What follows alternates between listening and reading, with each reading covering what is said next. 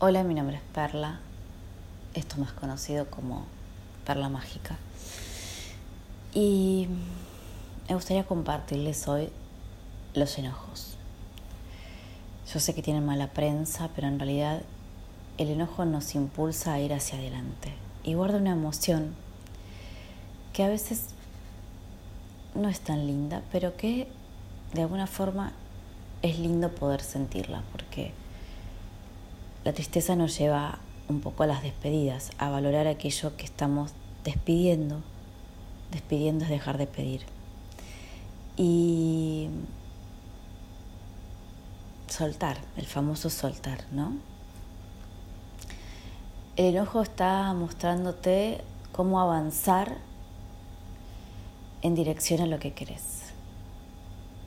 Sí, te está dando la fuerza para avanzar.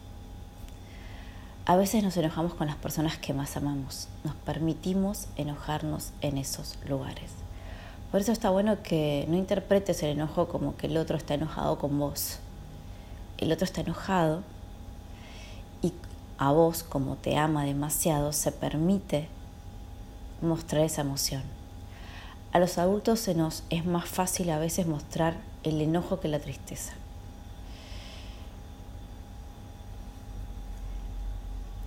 Decir genuinamente estoy triste o me pasa esto o me duele que vos seas así, que me dejes de lado, que no te intereses por mí, que yo siento que no me incluís en tus planes, y etcétera, etcétera, etcétera. Tienen que ver con dos heridas, el rechazo y el abandono, dos heridas de la infancia habernos sentido rechazados por nuestros padres, habernos sentido abandonados por nuestros padres. ¿sí? Entonces, cuando uno entiende y comprende, porque a la persona amada uno tiene que construir ese vínculo, ¿sí? el amor se construye en la medida que pasamos momentos con esa persona. Por eso cuando pasamos demasiados momentos con alguien, es muy probable que ese acostumbramiento lleve a que le perdonemos muchas cosas. Perdonar en el sentido de donar nuestro tiempo, nuestra energía, nuestro dinero, nuestro montón de cosas que le donamos sinceramente para que el otro sea. ¿Sí? No nos debe nada. En realidad, el perdón es un, es un decir, ¿no? O sea, no tenemos nada que perdonar a nadie, porque todos somos seres humanos y todos nos equivocamos. Pero es lindo de vez en cuando pedir disculpas. Y, y es algo que también nos hace muy vulnerables. La vulnerabilidad o la sensibilidad tiene que ver con poder pedir disculpas.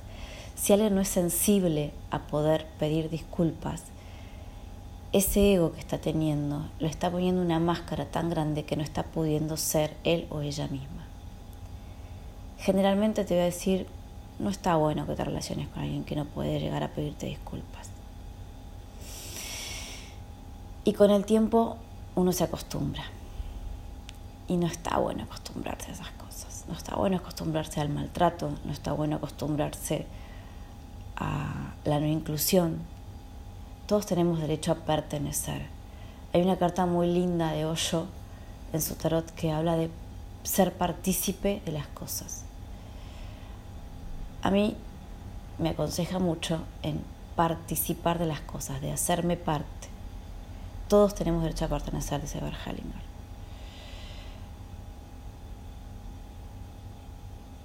¿Qué pasa si el otro no me hace parte de su realidad? Ok, información para uno. En este último tiempo tomé varias decisiones que tienen que ver con esto, con que si no me gustó el trato con alguien en un momento muy delicado, hay un stop. Eh, si no me gusta que me tengan en cuenta para ciertos momentos importantes en la vida, hay un stop. A mí no me gusta llamar bandera roja, pero hay un stop. me acuerdo que en teatro levantar la mano y decir stop era como para, nos detenemos. Detenerse ok, es tenerme a mí por unos segundos y decir, ok, ¿qué estoy sintiendo con esto? ¿Qué me está pasando con esto? Pero volvamos a los enojos, volvamos a cuando podemos enojarnos, ¿sí? Una expresión tan genuina. Si yo puedo mirar a través de los ojos del otro y entender que el otro está pasando algo y que no se está enojando conmigo, sino que me está mostrando un afecto tan importante como puede decirme algo desde el amor, también puede decir algo desde el enojo. Pasa que interpretamos todo como dual, como bueno, malo, blanco, negro. Y en estos grises también hay colores entre medio. El gris se asemeja mucho al blanco. En el blanco se pueden ver todos los colores. ¿Qué luz se está mostrando y qué sombra se está mostrando a través de eso?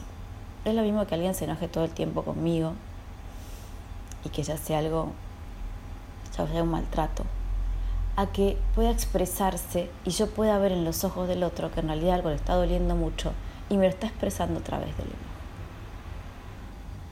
O que el otro está sobrepasado y que le están pasando muchas cosas que las puede expresar conmigo en mi círculo íntimo.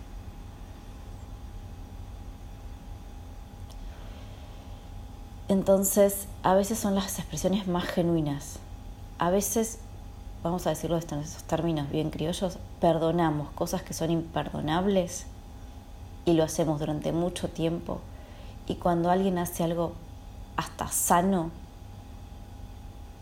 y pide disculpas inmediatamente después y se da cuenta y cambia la actitud, el problema también lo tenemos nosotros, que nos acostumbramos mucho a que nos maltraten. Entonces, Pongamos de moda los buenos tratos, pongamos de moda hablar bien de la gente, pongamos de moda que en los vínculos se te trate bien, que en los vínculos te puedas enojar, que puedas poner límites, que puedas pedir disculpas y que puedas decir te amo. Yo sé que hay personas que son bastante duras consigo mismas y les cuesta mucho, pero ¿Qué te cuesta demostrarle a la persona que amas que la amas? Si te está costando, por ahí no es.